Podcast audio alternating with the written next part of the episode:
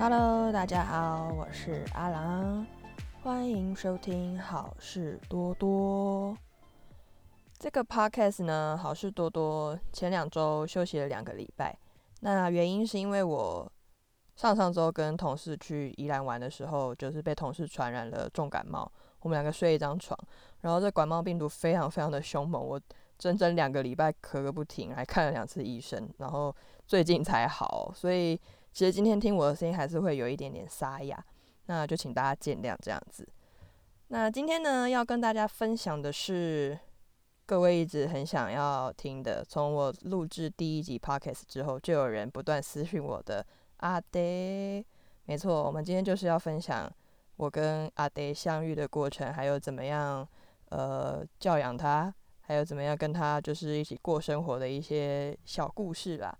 我要先从就是为什么会收养阿爹开始讲起。其实我个人是从小就是一个彻头彻尾的狗派。以前我小时候家里有院子，所以其实家里会有一些自来猫、自来狗。不管当时猫跟我有多好，但我就是从小就是非常非常的喜欢狗就对了。我真的是心里面一直以来都有个念头，就是我一定要养狗。那后来我八岁的时候，其实就从那个有院子的房子搬走了，搬到了公寓大厦里面，就是整个的格局啊环境比较小，那其实不太适合养动物啦，说实话。然后社区嘛，社区也是大部分的社区也不让人家养狗嘛。那其实我们社区是比较好啦，现在我们社区里面是有非常多户人家养狗的，可是，在最当时一开始的时候，逻辑上面会觉得说社区不应该养狗。在我八岁到我二十岁这个年纪中间，也有过中途狗的经验，就是帮忙当那个中途家庭，然后稍微照顾狗一两个礼拜，再把他们转送到愿意收养他们的人家里面，有有过这样子几次的经验呐，一直没有说很长期的养狗这样子。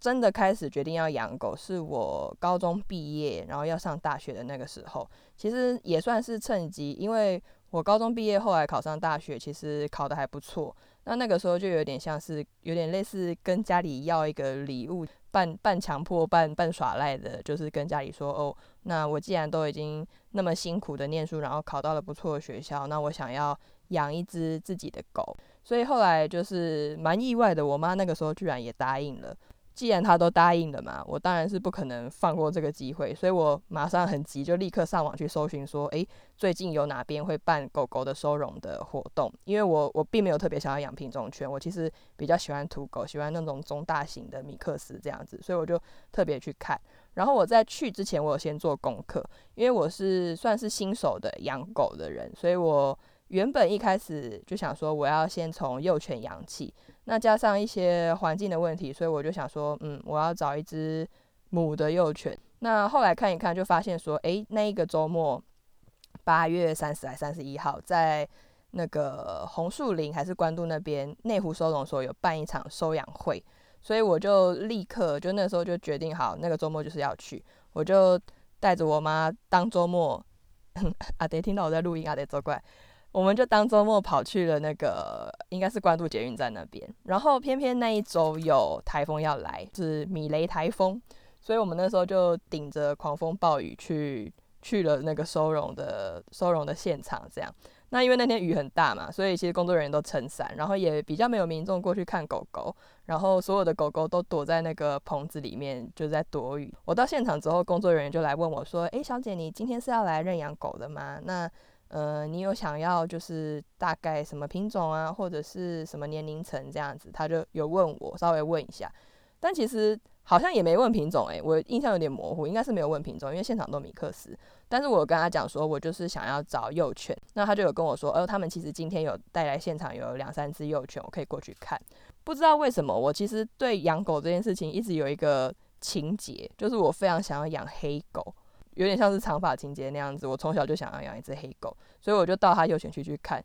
结果好死不死，那天幼犬区里面全部都是黄狗跟咖啡狗，还蛮奇怪的。可是我那个时候又想说，不行，我如果今天没有认养的话，回去我妈绝对会后悔，就是他想清楚之后，他绝对不会让我养。所以我那时候心里就想说，嗯，不行不行，我今天现场不管怎么样，我一定要带一只狗回家。可是我就是原本想要养黑狗啊，我总不能养到最后变成养一只黄狗吧？所以我就在那边看了半天，然后最后就跟那个小姐说，呃，我想要看一下那边那两只深咖啡色的幼犬。那那个工作人员就帮我把它抱起来。那其中一只呃深咖啡的狗是垂耳狗，那另外一只就是竖耳狗。那因为我本人虽然垂耳狗看起来很可爱，可是我个人是比较喜欢竖耳狗，就是比较像土狗的那一种，看起来有精神。后来他们两只狗就趴在那个桌子上，因为很小只，就跑来舔我的手。树耳的那只跑来舔我的手，所以我就跟工作人员说：“好，我要我要这一只，我觉得它跟我比较亲近，然后它胆子好像也也很大，就是会一直在探索旁边的人啊，探索旁边的东西。”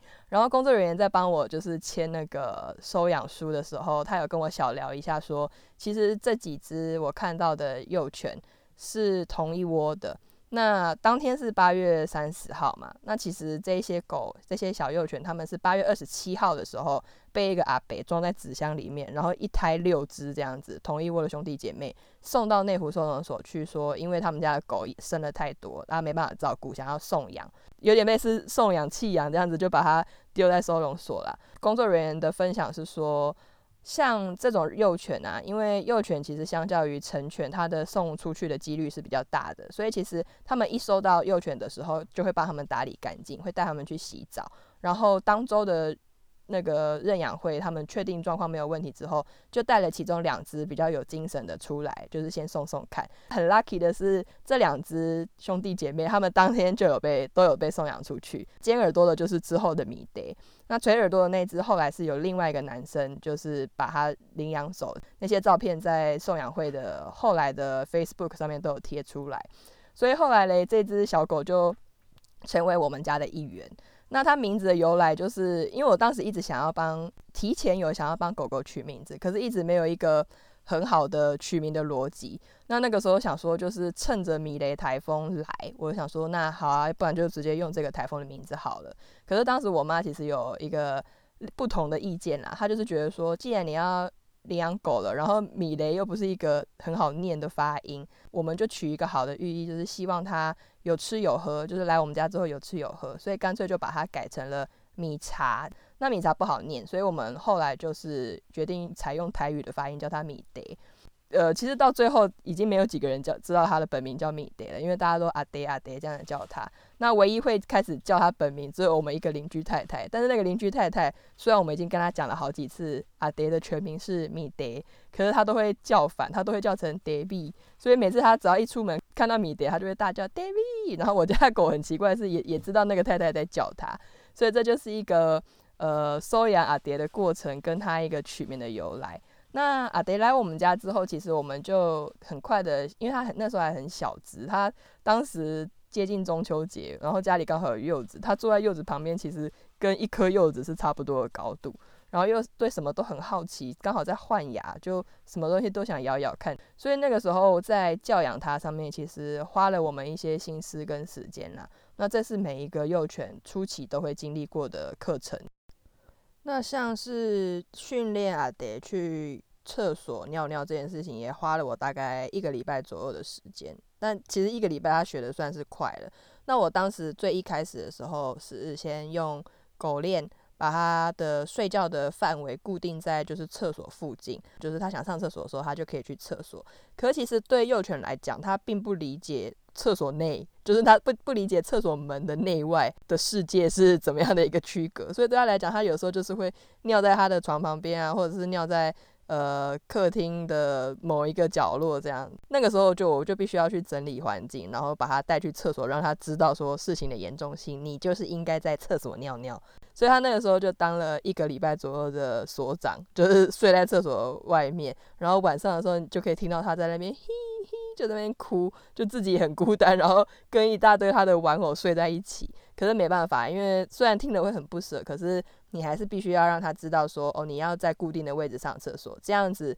其实对以后他长大，他不管是要去外面呐、外面玩、外面吃饭，都会比较好啦。就是你的狗是受过训练、受过教育的狗，它其实除了呃上厕所的问题之外，最大的一个问题是因为它是从收容所收养回来的。那我不确定当时是收容所的环境的问题，又或者是也许他在前一个就是阿北那个事主那边可能吃的东西不干净。在我把他带回来，然后后来收容的第一天，就是领养后的第一周，我就有帮他安排去兽医师那边做健康检查，有验出来他是有犬瘟。有犬瘟这个东西其实蛮严重的，因为犬瘟如果大家呃，稍微有这方面的知识的话，会知道说它对狗是一个致死率很高的疾病。通常在收容所待过的狗都会有这个问题。如果说假设它是呃很严重的犬瘟的症状的话，有可能即使后面医治好了，它还是会留下永久性的类似神经性的损害，比如说它会不自觉的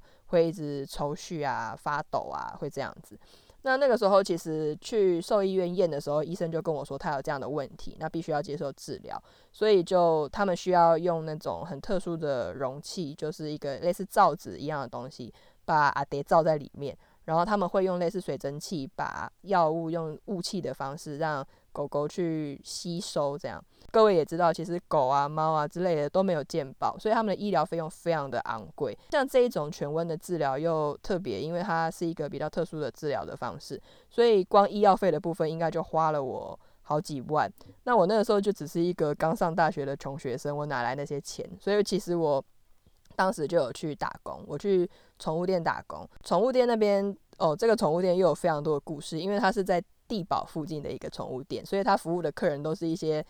各位喊得出名字的人，像陈什么倩啊，或者是一些艺人之类的，这个故事有机会以后可以跟大家再分享，因为那边的真的是有钱人家的狗，真的是太。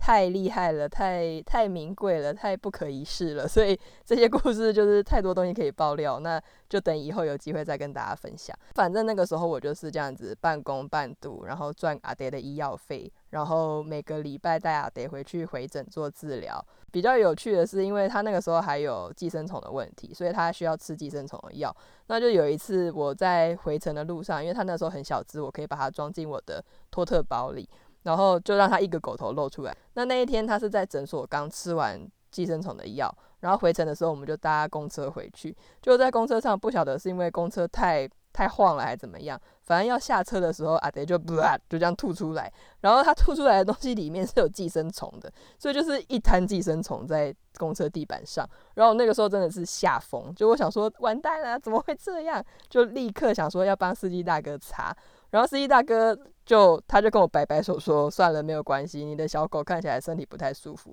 他就让我赶快下车，因为他说你的狗如果再继续留在这边，可能看他的表情，感觉又在吐第二次。所以我后来就很不好意思，就是跟司机大哥道歉，然后就赶快下车回家了。就是阿爹他就是常常会发生这种。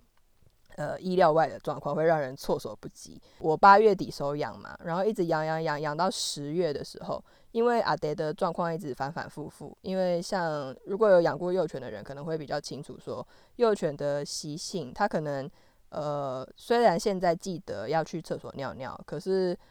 可能过几个礼拜它又会忘记，就很奇怪。小狗的幼犬一开始初期的时候，它就是没有办法把规则记得很好。那那个时候，其实大部分时间，因为我妈就是在家里看着他嘛，所以其实，在照顾上面，我妈花了很多的心力。照顾到后面，她就有点疲乏，就跟我讲说：“你现在既然要上课，然后又要打工，那你这样子怎么会有时间照顾狗？”反正，在这件事情上面讨论到最后，她就是决定，我妈反正她又反悔了，她就是决定又要把狗送去给乡下的亲戚照顾。那刚好我有一个阿姨，她那个时候是独居，她就也想要有一只。稍微被训练过的狗，所以他就跟我跟我妈说，他可以照顾。那我妈就说，既然你阿姨住乡下，地又大，她想要照顾的话，我们干脆就把狗送去给她。这件事情上面，就是诚如我刚刚所讲的，因为我就是个穷学生，然后时间确实也是没有办法像我妈在家里一样，就是一三二十四小时一直顾着狗。所以在这件事情上面，我没有什么话语权可以决定。那那个时候就是又哭又闹，还是躲不过狗狗要被送走的命运。所以那时候我妈她就自己一个人带着我家的狗，就是回到台东。然后我阿姨那个时候是说，她那个礼拜还没有办法去接狗，所以她请我妈把狗狗放在另外一个 B 阿姨的家。然后我妈就把狗留在那边，就就离开了。对阿德来讲，他当然也是到了一个全新的环境，他也是很紧张，所以他那几天一直守在我妈妈睡的借住的那个房间外面，然后一直到我妈要离开那一天。阿爹以为我妈只是要暂时暂时去外面晃一下而已，所以他不晓得，他那时候还守在房门外。但其实我妈是绕过他要上车要去车站了。后来阿爹才听到车子发动的声音，他才知道说我妈要把他留在这边，他就很紧张追出来，一边哭一边追这样子。你知道狗狗的那个哀嚎的声音这样，但我妈最后还是就是搭火车回来。然后那时候我妈她也很难过，所以她在公火车上面也在哭，然后还打电话来骂我，然后我就在家里哭，然后我们两个反正就是隔空哭成一团这样子，心里都很舍不得。可是我对我来讲，我就觉得说，那你何必何必把狗送走？就但是因为送都送了，然后也跟阿姨讲好了，就没办法。后来我妈就先回台北，就回来台北之后也很发生了一件也不是该怎么讲呢，很悬的事情。我阿姨原本说好说要去 B 阿姨家去接阿爹，结果那一周就是在她要去接阿爹的前几天，我的阿姨就过世了。就他就是在家里睡觉睡一睡，然后就心肌梗塞，被后来被呃我的亲戚发现说他就过世，在家里就这样走了，所以变成说狗也没办法去接，然后狗就一直留在另外一个阿姨家。那那时候我妈又急急忙忙的回去乡下处理阿姨的丧事，然后我我是当时的想法是说，呃这个时间点这么敏感，然后刚好是阿姨说要收容阿爹这样。那结果没想到还没有见到狗，他就先走了。然后我很怕阿蝶在那边会被人家讲说一些怪力乱神，你知道，就是什么可能狗狗跟阿阿姨的气数不合啊，或者这样子之类的话。所以我那时候很担心，我就赶快也跟学校请假，然后就呃到回也跟着回东部，然后就是要把狗接回来。那反正就是几经波折之后，阿爹确实也就是被我们带回来，然后就是继续照顾他。经过这件事情之后，我妈就没有再说要。把阿爹送走或者怎么样了，就让他平平安安的。也许他就是，这就是缘分，他就是必须要在我们家这样子，就平平安安的在我们家里继续长大。结果阿爹呢，他就在接下来的几年里，不负众望的长成了一只非常给小的小狗。为什么说他给小呢？是因为他实在是太常自作聪明了。他好像完全不觉得自己是狗，诶，就是他在路上看到其他狗，他是毫无反应的，常常会。比较常展现出的是像人一样的行为，像有几次很明显的就可以看得出来，他不知道在干嘛。像之前有一次是带他去一个算是公园吧，然后那公园里面有一些像池塘一样的，呃，对啦，就是池塘。啊，对，他就是平常在家里就很喜欢蹦蹦跳跳，所以他那天也莫名其妙的就在那边。看那个池塘，好像觉得说自己应该可以跳得过去，然后他就就跳了。他跳了之后，当然跳不过去啊，他就整只狗摔进那个池塘里面，然后池塘里面养了一大堆鲤鱼。当下的状况就很混乱，因为我的狗非常的怕水，然后他就死命的想要游上岸，可是偏偏那个岸就是它那个墙壁那个岸边，它是做成就是一个呃，因为是人造池塘，所以它就是有一个九十度左右的阶梯，然后阿德他就整整个狗就在那边。死命的扑腾，想要上来，最后就是他应用他的前爪撑着墙壁的边缘，就是前爪非常的有力，把自己给撑起来，这样子，后来才爬上来。要不然，其实我们人类在旁边根本没办法帮他捞，没有办法去拉扯他的，因为那时候太容易，呃，透过外力去把他的手臂去拉的话，应该会受伤。不止这一件事情，然后还有就是像我们家的那个社区是有一个集中的垃圾的回收站，那那个时候其实呃它是需要走一个阶梯上去，然后会有一个把垃圾投进去的口。那阿蝶他就很也是就是真的很莫名其妙，他常常会把把垃圾投进去这个行为当做好像在玩，就是当我们家的人把垃圾投进去的时候，他就会跑上那个楼梯试图想要追那个垃圾，然后反正呢他就是有一次在。又在这个追乐色的过程中，他就莫名其妙的又跳了起来，然后整个人整只狗，它就是没有算好那个距离，结果整只狗就跟着那一包乐色一起进去那个乐色的回收箱里面了。然后因为那乐色回收箱很高，大概有都已经是人要走楼梯的那个高度了嘛，已经接近可能快要有一层楼，大概半层楼这个高度。阿爹当然爬不出来啊，他就 整个困在那个垃圾回收的那个铁皮的那个箱子里面，在里面惨叫，因 为就是黑黑的，然后又臭，他就在里面一直干干干一直这样叫。后来是那个我妈妈，她去跑去找我们大楼的那个管理员，去请他绕到后面，把垃圾桶打开，阿爹才跑出来。而且那时候我们跟管理员讲的时候，管理员整个就是不可置信，说怎么可能会有狗跳进去？但是我们家的狗就是跳进去啦。然后就诸如此类这种莫名其妙的事情很多。后来有一次是，呃，可能有些推友有印象，就是我在我家的鞋柜前面发现了一只呃仓鼠。那不知道为什么它会出现在我们家的鞋柜那边，就是窝在某一双鞋子里。那那个时候我们其实有问遍楼上楼下，然后前后左右的邻居说有没有谁家的仓鼠走失了，可是都没有人承认，你知道吗？我在想是不是也是小孩子偷养，然后爸爸妈妈觉得很麻烦，然后仓鼠离家出走就顺势让它离家出走这样子。反正那时候就没办法，我们就已经看到了小动物嘛，就把它。只好把它带回家照顾，那就给了他，帮他买了，真的买了一个小的仓鼠的盒子，让他在里面。然后阿蝶整个失心疯诶，他那个时候把那只仓鼠不知道是当成自己的孩子还是怎样，他就一直狂舔那只仓鼠。那那个仓鼠吓死了，就有一次 庞然大物一直在舔它，把它舔得湿湿臭臭的。那没办法，我们就只好把那个仓鼠放回它的那个笼子里，完全不让阿蝶靠近它。然后阿蝶就开始每天都守在笼子外面。一直去舔那个笼子，只要仓鼠一出现，一探出头，阿蝶就一直狂舔那个笼子，然后舔到他的舌头都受伤。最后也是没办法，所以我后来有在推特上面问说有没有推友有曾经饲养仓鼠的经验。那我这边有一只捡到的仓鼠，就是再送给有那个饲养经验的推友去处理，这样。不然我家狗那个时候真的是整个像是入魔一样，就是爱那只仓鼠爱到不行。诸如此类的事情还是有很多啦，反正。啊，对，就这样子，呃，算是也算是平平安安、顺顺利利的长大了吧。然后闹了很多笑料。那在 Twitter 上面也是很多人喜欢看阿蝶的一些有趣的小故事啊，或者是一些他很白痴的照片，那就是承蒙大家喜欢。就是所以今天跟大家分享一下我是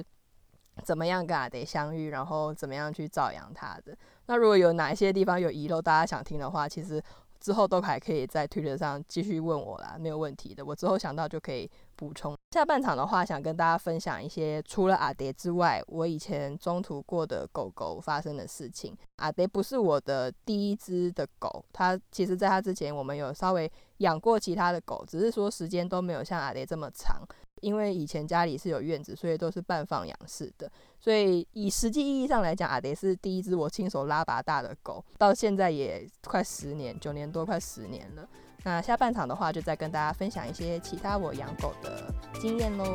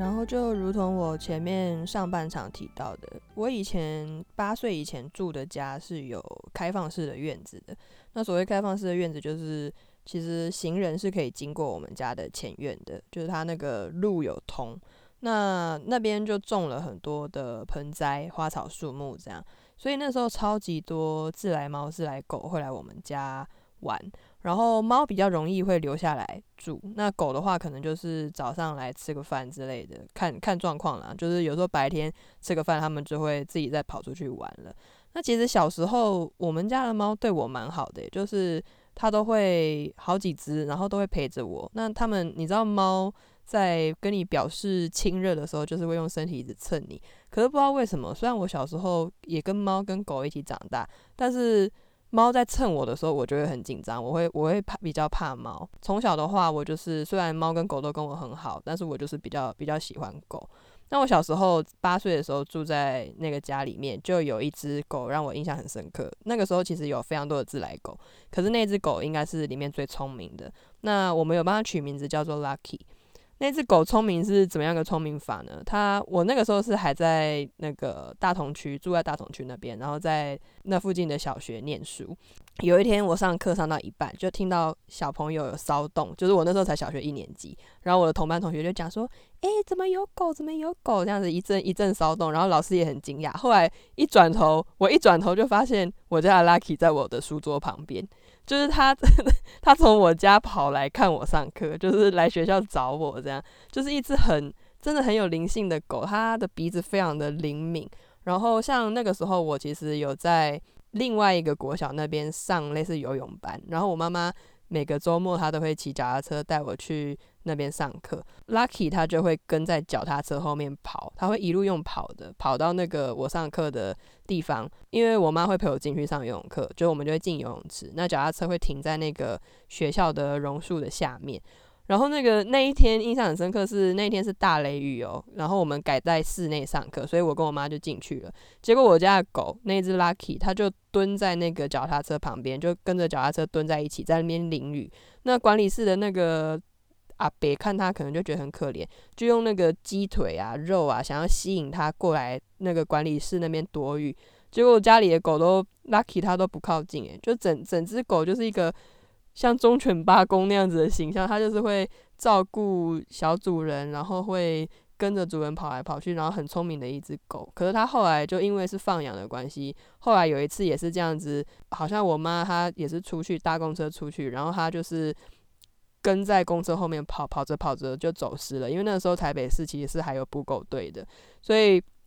我那时候还很小，才六岁还七岁，然后听到狗不见，真的超级难过，真的严重到应该已经是心理创伤。我我后来想想，其实我会那么喜欢狗，然后那么想要养狗，也许就是因为那一只 Lucky，我人生中的第一只狗，它给我留下来的印象太太深刻了。在此之前，没有狗跟我那么亲近，以前的狗来家里吃饭的狗都是那种。大狗啊，然后一点也不喜欢小朋友，可能就是看到小孩子就会转头的那一种狗。可是偏偏那一只 Lucky，一只黄色的小土狗，它就是对我非常的好。然后怎么讲呢？就是会让你感觉很温暖的一只狗这样子。这是其中一只。那后来我搬到新家，就是我刚刚讲的公寓大厦之后，其实我有中途过一只狗。那那只狗的话是。它也是，因为我们住河边，所以其实也是会捡到。那那只狗，我们帮它取名叫卡奇，因为它的眼睛是蓝色的，很特别，不知道是跟什么其他的品种混到还是什么之类的。脚手长脚长这样子，很像很像外国狗。反正我们就用颜色把它叫卡奇。那那只卡奇，它就在我们家待了一个礼拜。那收养它的时候，其实它已经算是比较大只，应该。半岁或者是八个月左右了，所以已经看得出来是成犬。我们家那个时候那一只狗，它比较大的问题是它会有分离焦虑。所以只要家里没人，它就会一直叫，一直叫，一直狂叫这样子。那平常除此之外都很乖哦，甚至连上厕所也都也都很聪明，会自己去去自己去上厕所这样子，完全没有啊。得一开始来我们家的时候乱大小便的问题。可是它就是有分离焦虑，所以后来一周后，我们有就是陆续帮它找认养人。那那个时候也是找到乡下的一个算是亲戚吧，又把他就是亲戚上来台北带那一只狗，就把卡奇交给他，然后回乡下照顾。然后卡奇这个后来就是他就去乡下了嘛，但是在半年后的某一天，我有一天回家的时候，就在那个以前卡奇常常待的那个位置，他很喜欢在我的沙发旁边睡觉，我就在那个位置闻到一股很重的狗味，然后我那时候一闻到狗味的时候就觉得很纳闷，因为家里没有狗嘛，已经半年没有狗了，不应该有那个味道，然后又很紧张，我就赶快叫我妈妈打电话去给那个收养卡奇的人说。狗狗是不是出事了？果然那时候一打电话过去，对方就说：“哦，对，确实就是一个礼拜之前的时候，那个狗它好像因为就是乡下大家都是放养，所以它在路上跟伙伴玩的时候被车子撞死了。”然后我就很很震惊，就是想说：“天哪！”所以这个是狗狗它离开。离开世界之前有回来再来家里再看我们一眼这样子的这样子的意思嘛？可是我后来想想，这是不是也代表它在乡下其实没有过得我们想象中那么好？对，所以我后来真的觉得说，嗯，除非你就是真的要做中途，就是你养狗，你收养狗，你就是要了为帮他为了帮他们找到一个会爱他们的家庭，不然你干脆不要收养，就是你连认养都不要认养，你不要因为只是一时的喜欢狗去认，因为真的如果说小孩子他很想要养狗，可是家人一直去反对的话，对狗对小孩其实都都不好了。那后面。包括像上半场讲到说啊，得差一点被送走这个事情也是真的，不要为了一时你去承诺小孩子什么或者是什么什么状况，你觉得说哦今天这个狗不适合，你就把它送走，因为真的对狗或者对对人来说都都不是很好这样。另外还有就是我小时候，呃，我的姨婆家里有一只叫小乖的狗。那只狗也是我超级爱它的。我每次去我姨婆家的时候，都会，因为他们也是跟我们家一样，是类似社区大厦这样。然后狗狗也是养在家里。那那只狗也是米克斯，然后中型，有点好像混到牧羊犬，咖啡色、黑色交杂。我我觉得这是我之后会想要养黑狗的原因，是因为那只狗它的颜色也是偏黑色。然后它真的就是一只很很温和的狗，可是也没有到很喜欢小孩子。那我那个时候就是六七岁狗不理的那个年纪，我又很喜欢那只狗，就会一直黏在它旁边。它如果躺在它的地毯上睡觉，我就躺在它旁边的地板上睡觉。然后它走到哪里，我就跟到哪里。然后有一次是我记得那个时候就是小学二年级，然后我就自己到姨婆家去过夜。因为他们就大人，你知道，大人有时候就想说啊，让小孩独立去亲戚家过夜，然后小朋友通常都会说好，我要自己去这样。那我那时候去的时候也是，哦，一开始去就很开心，跟那个狗玩的玩的好高兴这样子。可是到晚上睡觉的时候就会想家，就会偷哭这样。那后来我那天晚上是跟我姨婆睡，然后那一天小乖他也有进来，然后小乖他就睡在我附近这样。我本来在哭，然后看到小乖进来之后，我就比较冷静，冷静下来就睡着了。然后隔天，隔天早上我起来的时候，通常小乖是不会主动靠近我的。可是那一天我早上我一醒来，我就发现小乖就睡在我旁边，然后他在陪我，他是醒着的，他就眼睛。睁着在看我，这样只是乖乖的躺在我旁边。然后他发现我醒了，因为我前一天晚上有哭，所以就可能睡得比较不好，眼睛就肿肿。他发现我醒了，他就有舔舔我的手。当时他就觉得哇，就是整个整个被治愈诶，从此之后就又更爱狗这样。那小乖它其实我那个年纪的时候，我六七岁的时候，它已经是一只老狗了，所以它后来过没几年就。寿终正寝去当狗天使，可是我觉得是因为也是有它的原因，所以让我在小时候跟狗互动的过程中，其实都是觉得狗是很温暖的动物，所以不会像一般的小朋友，有的时候看到大狗他会很害怕。那我觉得其实父母在教养小孩的过程中，可能也要适度的让小朋友去接触这些动物，让他们去知道说，其实诶。动物，你只要跟它用正确的方式相处的话，其实是很温和的。那尽量不要说去培养小孩子恐惧的那个感觉，因为很多时候其实那些猫猫狗狗并不会主动去伤害你们，都是有大人在旁边说：“哦，狗狗好脏，猫猫好脏，或者是狗狗会咬你，猫猫会抓你。”讲这种话才会造成小孩对于那种未知，他根本还没接触过，就已经被灌输了一大堆的恐惧。所以我觉得，其实父母是有义务去引导小朋友去跟自然互动，去跟动物互动的，对。然后这个在小孩的教育上也会让他们比较怎么讲，有那种人性的光辉吧，就是对万事万物有包容力、有温暖，然后懂得尊重人跟动物、人跟自然这样子的一个呃，算是生命教育。那最后再。把话题带回阿德身上，就是如果最近大家有看我的 Twitter 的话，会知道说阿德其实因为可能年纪大了吧，他已经九岁快十岁了。那像他这个年纪的中型犬呐，其实已经是老狗了。那很多狗它其实大概活到可能十二岁左右就会就会离开。呃，以他这样子的年纪，身体当然就开始会出现一些退化。所以阿爹他最近其实右后脚开始有一点跛脚，那我们有带他去看医生，可是医生的说法是说他这个状况比较像是韧带受伤，然后有照了一个简单的 X 光，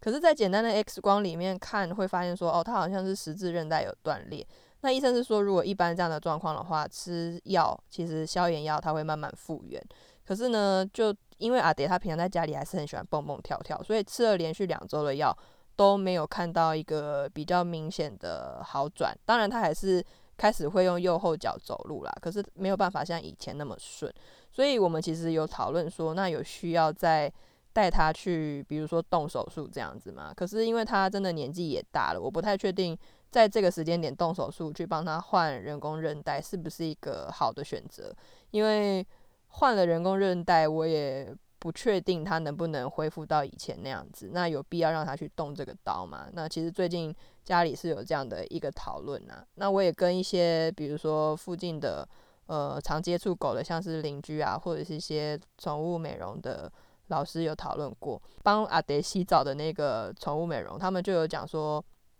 狗狗到了这个年纪，其实都老了。那不管它吃什么药，或者是呃用什么疗法，其实，在以这个年纪来讲的恢复速度都会比较慢，比较差一点。所以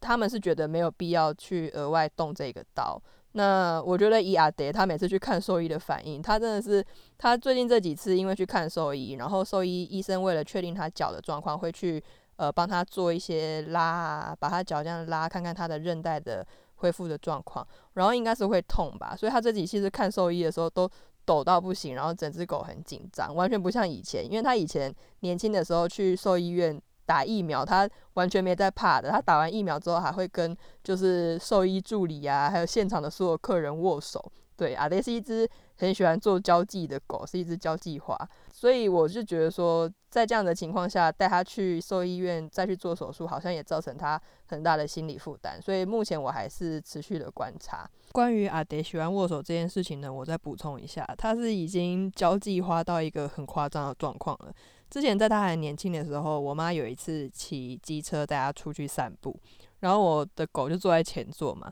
结果后来隔壁的那个骑士就是有一对情侣，然后坐后座的那个女生就讲说：“啊，这狗狗好可爱哦，好想跟它握手哦。”然后大家那时候在等红绿灯，结果阿德因为他为了要让他，我妈为了让他方便坐在前座上，所以是把他链子解开的。阿德一听到关键字“可爱的狗狗”以及握手，他居然就走下那个机车踏板，然后跑去那个骑士那边，真的跟那个女生握手。结果后来旁边有其他骑士看到之后，就觉得诶很奇怪啊，这个狗在干嘛？就也有其他骑士也开始讲说：“诶，那我也想跟你握手。”结果我家的狗就又走过去跟他握手，就是那个短短的停红绿灯的几十秒，他就这样子开在那边开始开启握手会。那我妈就气到不行，整个抓狂，就大骂他说。你在干什么？真的很危险！你给我滚回来！然后阿爹才依依然的，就是又再走回踏板坐上去。那之前还有另外一次，是我的一个朋友，他在我妈跟我还有我家的狗出去去海边玩，开车这样。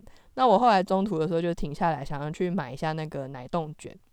然后我就下车去买了。结果我回程，我回去要回车上的时候，我就发现车子外面站了一群人。然后我就看到我朋友那个车窗是摇下来的，然后我家狗头就这样探出来，然后开始跟车窗外面的人在握手。我就想说现在是怎样？我去买个奶冻卷，然后回来这边就在开握手会了。因为由此可知，阿爹他就是一只非常非常喜欢交际的小狗。那现在就很可怜啊，因为脚受伤的关系，就走不远，然后再加上我妈眼睛也看不清楚，所以也不能像以前那样子骑车带她出去到处晃了。然后我又很就是我就很没用，就不太会开车，然后也不会骑摩托车，所以阿德最近就是他的行动范围就只剩下家里呀，或者是楼下的一些比较近的公园，这样也算是辛辛苦他了。其实之前有人问我说，就是如果假设阿德他真的去当狗天使了，那我还会不会再养第二只狗？那其实我必须老实讲，就是养狗是一件蛮麻烦的事情，可能。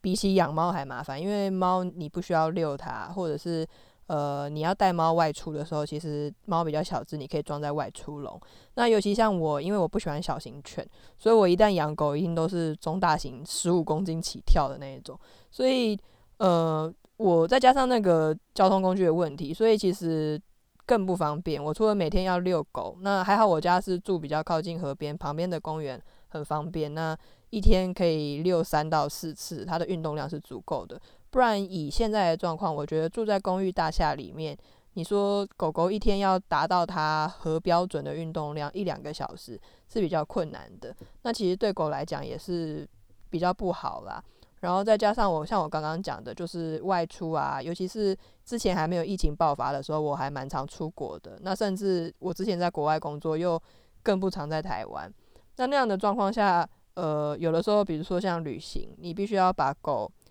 你又不能带着狗去，所以你必须要把狗寄到狗旅馆，或者是把它寄到一些像 PTT 上面会有一些寄养家庭。那那样子的状况下，其实你是会。很牵挂放不下的，所以其实一旦养了狗之后，你就好像真的是养了一个小孩一样，你会没办法出远门，要带它去哪边。小型犬就算了，大型犬的话就很不方便。逢年过节，尤其是逢年过节，因为台铁他们带狗是有一个规定，就是你只能带某一个 size 的狗，然后必须要装在呃适合的算是提篮里面嘛，这样。那像阿德那么大的狗，它势必是要装笼子。那如果是要用笼子的话，它就只能去行李行李箱这样行李车，去那个台铁，他们有一些专门运输行李的车厢。其实那样的状况啊，那个声音啊、震动啊，甚至是温度，其实对狗来讲都是会很受不了。所以我一直以来都很舍不得它这样子。那最后折中的办法就是，只要逢年过节就提前帮它预约预约狗旅馆。那狗旅馆。你若预约狗旅馆就是很贵，那你如果要预约寄养家庭的话，就是很不好找，所以你要花时间。那每年都还蛮烦恼的。那一直到后来，我们发现其实阿爹他是，你只要给他食物跟水，然后给他在厕所帮他铺好报纸，他其实可以自己在家里过个两三天是是没有问题的。那只是变成说他不能出门散步，所以呃，对养狗人家来讲，尤其是如果你又是有需要出远门的话，就会有很多问题。所以在那个人家问我说有没有在想要再养第二只狗，如果以我自己对狗的喜好来说的话，我是非常非常想再养的。可是因为考虑到一些现实层面，可能之后还是会去思考说，因为现在我妈妈年纪也大了，那我现在工作又非常的忙。假设如果说阿爹真的去当狗天使了，短期内我想应该是不太会再有第二只狗啦。真的千方就是各种方面的考虑之下，折中之后的一个结论。那以上呢，就是我整个养狗的一个算是经验的分享。那就是诚如之前所说的，如果大家有什么还想要再听的或者问的，又或者是你现在也在养狗，那可能有些事情你不太清楚、不太去确定要怎么训练的话，也都很欢迎，就是在听完之后可以留言啊，或者是用 Twitter 的方式来问我。这边就是这个礼拜的分享啦。如果喜欢的话，请帮我推荐给你的朋友，让他们按订阅。那祝各位下个礼拜也好事多多，拜拜。